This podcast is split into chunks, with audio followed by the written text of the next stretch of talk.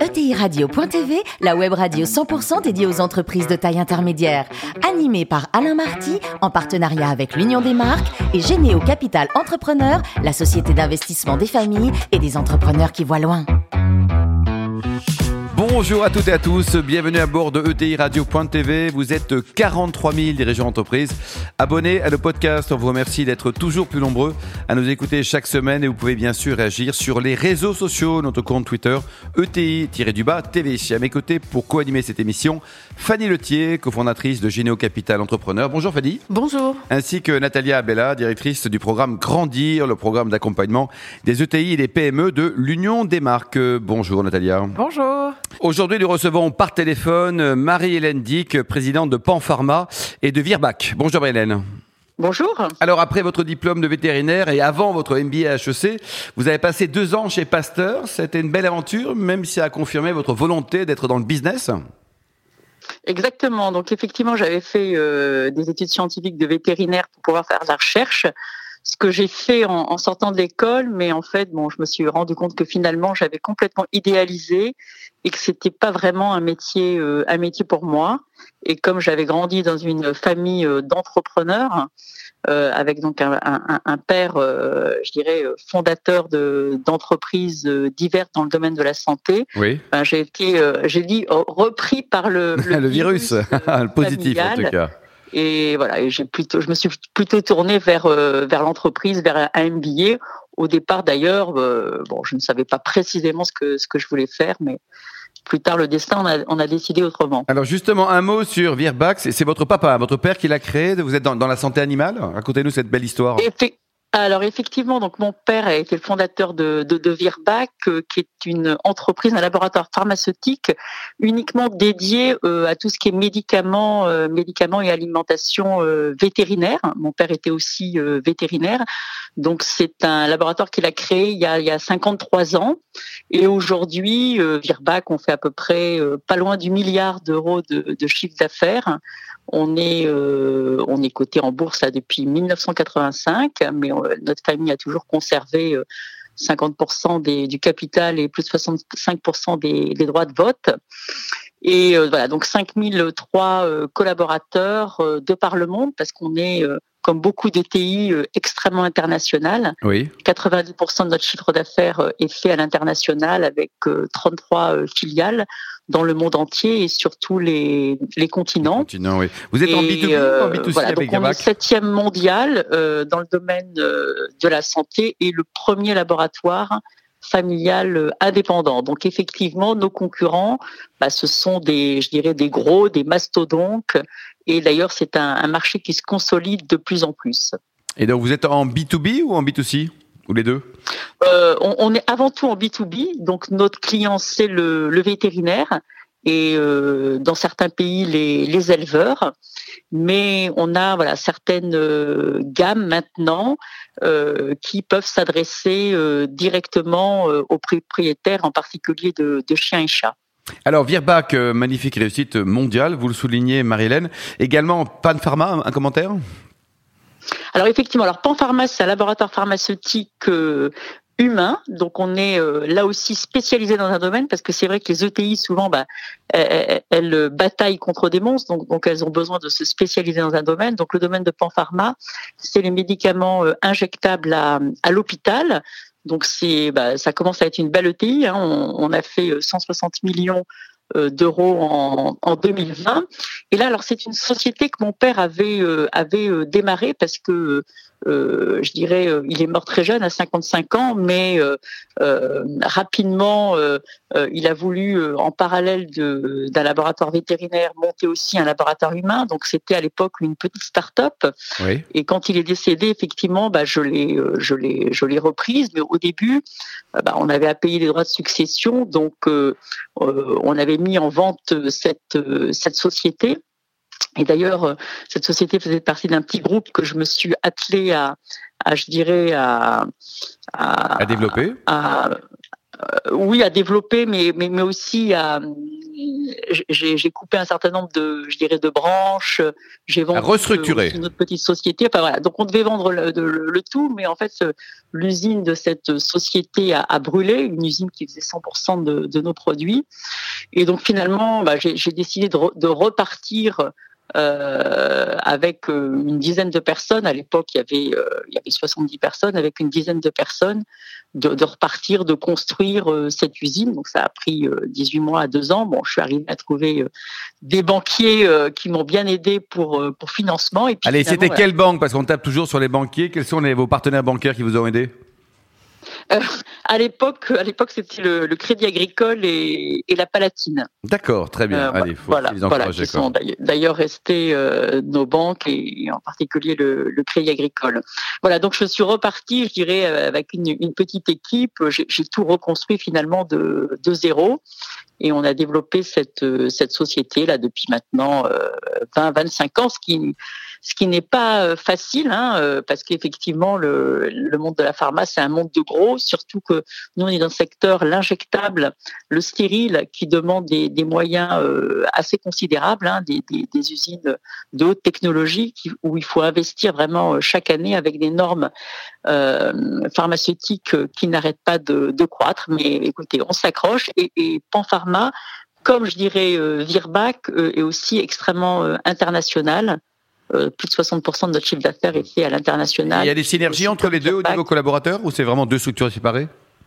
Ah, C'est deux structures séparées. D'accord. C'est deux structures séparées, mais c'est vrai que je dirais, euh, je dirais l'exemple de Virbac m'inspire euh, beaucoup dans mon développement avec Panpharma. Je sais que c'est possible je dirais, de, voilà, de se développer, encore une fois, dans un monde de, gros, extrêmement euh, réglementé et, contrôlé. Euh, je dirais, et, pour moi, les, conditions, en tout cas, pour se développer pour une ETI dans ce domaine, c'est euh, bon, l'innovation, l'international, et puis effectivement l'agilité et l'adaptation. Fanny? Alors on est euh, sur deux entreprises fondées par votre père. Vous associez vos frères et sœurs. J'ai cru comprendre que votre euh, mari était impliqué dans la direction et que vous réfléchissiez à une transmission aux enfants. Donc on est vraiment là dans, dans une affaire, dans deux affaires euh, familiales. Et ce qui m'intéressait, c'était de voir en fait comment vous avez réussi à structurer la gouvernance d'entreprise et la gouvernance familiale pour bah, fédérer toute cette toute cette famille autour de deux aventures de croissance alors, effectivement, la gouvernance, elle est, euh, elle est essentielle. Alors, je vais peut-être déjà commencer par Virbac, mais on verra qu'il y a beaucoup de similitudes entre les deux. Donc, Virbac, euh, donc au départ, mon père meurt euh, très jeune, à 55 ans. Il avait donc lui préparé la, la transmission patrimoniale, mais mais pas, je dirais, au niveau managérial. Hein. Donc, nous, ses enfants, on est quatre enfants, on était jeunes. Moi, personnellement, j'avais j'avais 27 ans.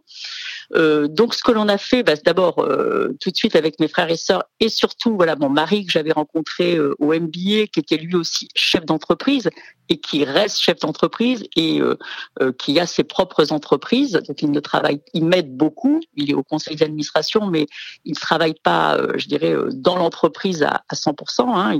Il a lui aussi développé des, des ETI. Donc voilà, donc mon mari qui était très business oriented, donc on s'est dit bah voilà, nous c'est finalement ce qu'on veut faire, l'entreprise.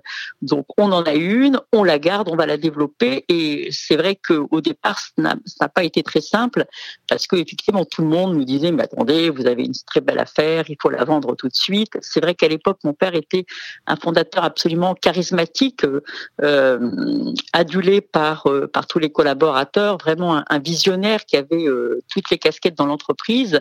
Et bah, là, là, là c'est l'inverse. Les banquiers nous ont dit mais attendez, il faut vendre tout de suite. Bon, donc on a on a résisté, on a dit non non non, on veut développer cette entreprise, mais vous n'y allez pas arriver. Il faut une taille critique dans la pharma. Écoutez, on s'est dit, bah, on, va, on va tenter, voilà.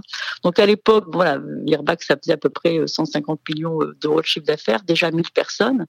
Hein, donc aujourd'hui, en, je dirais en 25 ans, donc ça, ça a été multiplié euh, euh par, euh, je dirais, 3 euh, avec effectivement le nombre de personnes multiplié par 5. Alors comment s'est organisé?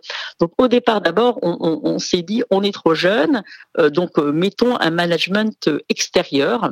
Donc à l'époque, on, voulait une certaine continuité.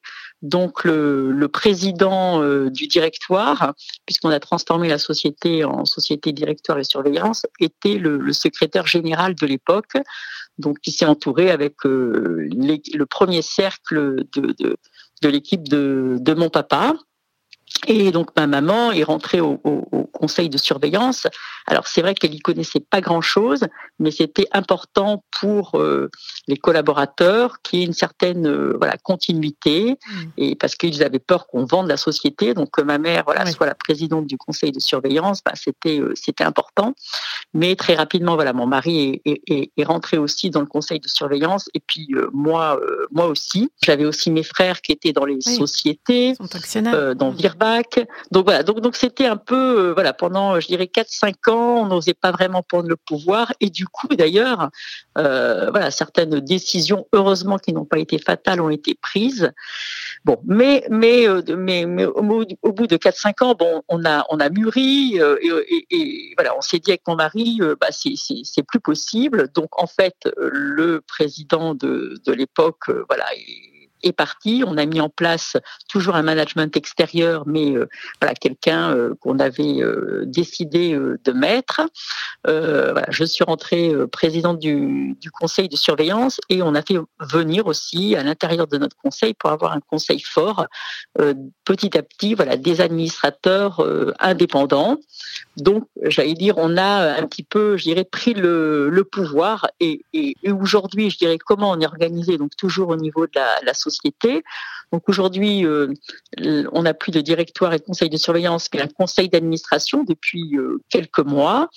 Euh, donc je suis présidente du conseil d'administration. Il y a un directeur général. Donc le précédent, je dirais, est resté plus de 17 ans dans la société, ce qui a assuré une, une véritable stabilité. Et donc on a en place maintenant depuis trois ans un directeur général qui est issu de, de, de l'entreprise, hein, qui a fait une partie de sa carrière dans l'entreprise et avec lequel je forme un, un, binôme qui, je pense, fonctionne bien. Euh, et je dirais, euh, ce qui est important, euh, c'est, je dirais, le, la transparence, la confiance. On essaye de travailler, je dirais, en, en bonne intelligence, avec un, un certain suivi, tout en lui assurant une, une grande autonomie dans l'exécution. Euh, parce que ce qui est important aussi, euh, c'est de rester entrepreneur. Donc ça veut dire prendre un certain nombre de risques. Et euh, voilà, on prend des risques aussi si on a une, une certaine autonomie. À, donc le conseil d'administration est, est, lui aussi très stable. Il y a aujourd'hui trois membres de la famille et quatre, quatre administrateurs indépendants avec une, une membre euh, salariée. Donc, c'est des administrateurs qui, pour beaucoup, nous accompagnent aussi depuis de très nombreuses années. Nous avons fait rentrer euh, récemment un administrateur euh, plus jeune, et ce qui a donné aussi du, du 109.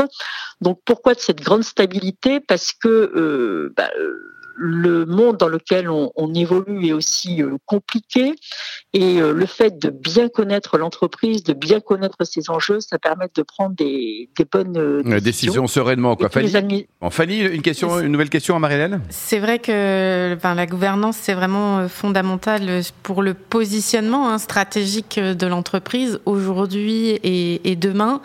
Et vous le disiez on est dans euh, un secteur d'activité où euh, finalement la pharma c'est surtout euh, des, des, mastodontes, hein, des, des, des, méga groupes, et vous arrivez en tant que TI à, vous développer à l'international, à avoir des, des positions fortes. Ça veut dire que vous avez su vous, vous différencier par votre savoir-faire ou par votre offre, vos produits.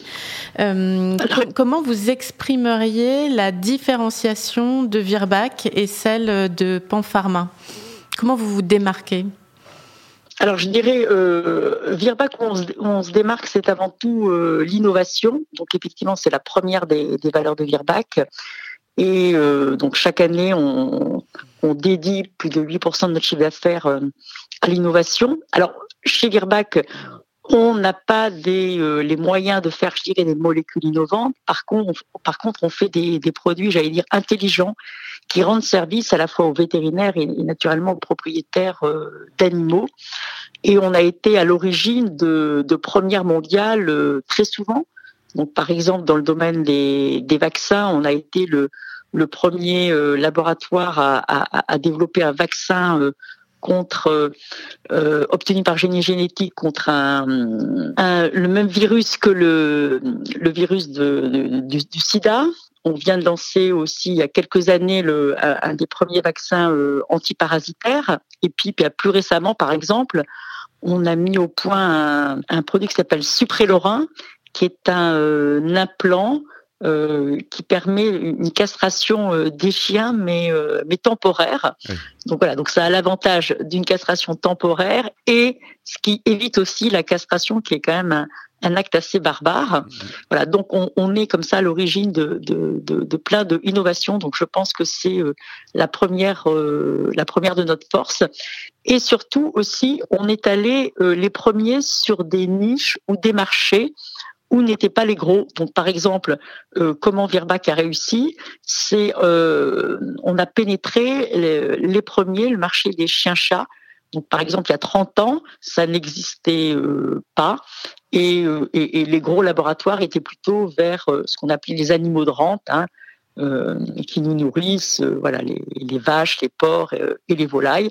Donc voilà, donc nous on est allé plutôt sur ces marchés-là. Et aujourd'hui d'ailleurs, nouveau marché à l'époque. Exactement, voilà. Bon, depuis, depuis, c'est largement développé et d'ailleurs, il continue à croître et naturellement les gros laboratoires y sont. Mais par exemple, voilà, on occupe aussi des, des, des marchés euh, où il y a moins de personnes. Par exemple, euh, l'aquaculture. Donc ça, on y croit beaucoup parce que la, protéine, euh, la protéine des poissons est une protéine qui est extrêmement, qui a une bien meilleure rentabilité euh, que euh, quand on, euh, je dirais, fabrique par exemple un kilo de viande. Donc voilà, on a on a investi, on a on, est par exemple implanté au, Chili, voilà, avec une filiale qui est spécialisée dans les vaccins, par exemple, et les médicaments pour pour saumon pour le, le saumon d'élevage. Oui, donc il y a une offre qui est vraiment diverse et puis la, la R&D tourne à fond. Natalia? Oui, bonjour. Je voulais savoir, Virbac est une marque, euh, d'abord c'est un nom extrêmement connu sur son, sur son secteur. Euh, et c'est intéressant, de, de, en plus que ce secteur soit sur celui des animaux, c'est-à-dire à la fois des animaux de rentabilité, mais aussi un marché où il y a de l'émotion. Euh, on est, nous en France en tout cas, extrêmement... Beaucoup de chiens et chats. On est extrêmement attachés à nos chiens et, et, et, à nos chats. et au milieu de tout ça, donc, vous avez une marque extrêmement forte. Comment et à quel moment vous avez construit cette marque? En quoi elle vous oblige, cette marque, au fond? Alors cette marque, effectivement, ben, on, a démarré euh, où il n'y avait pas la marque, parce que justement, donc mon père, sa stratégie, c'était à chaque fois qu'on ouvre un marché, on a une marque différente.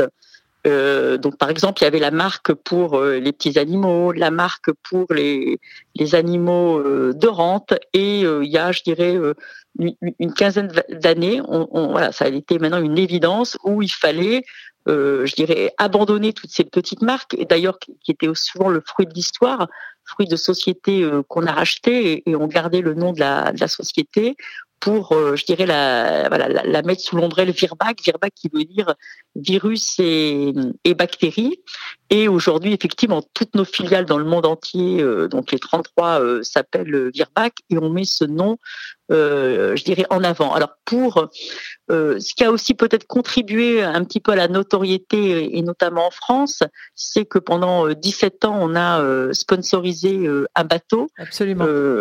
voilà, qui, fait, qui, a, fait aussi, qui a eu des très belles victoires. un bateau qui faisait le vent des globes et, et pas mal de courses transatlantiques, qui étaient d'ailleurs skippées par par mon frère Jean-Pierre Dick, qui était lui aussi vétérinaire. Alors, en quoi elle nous oblige?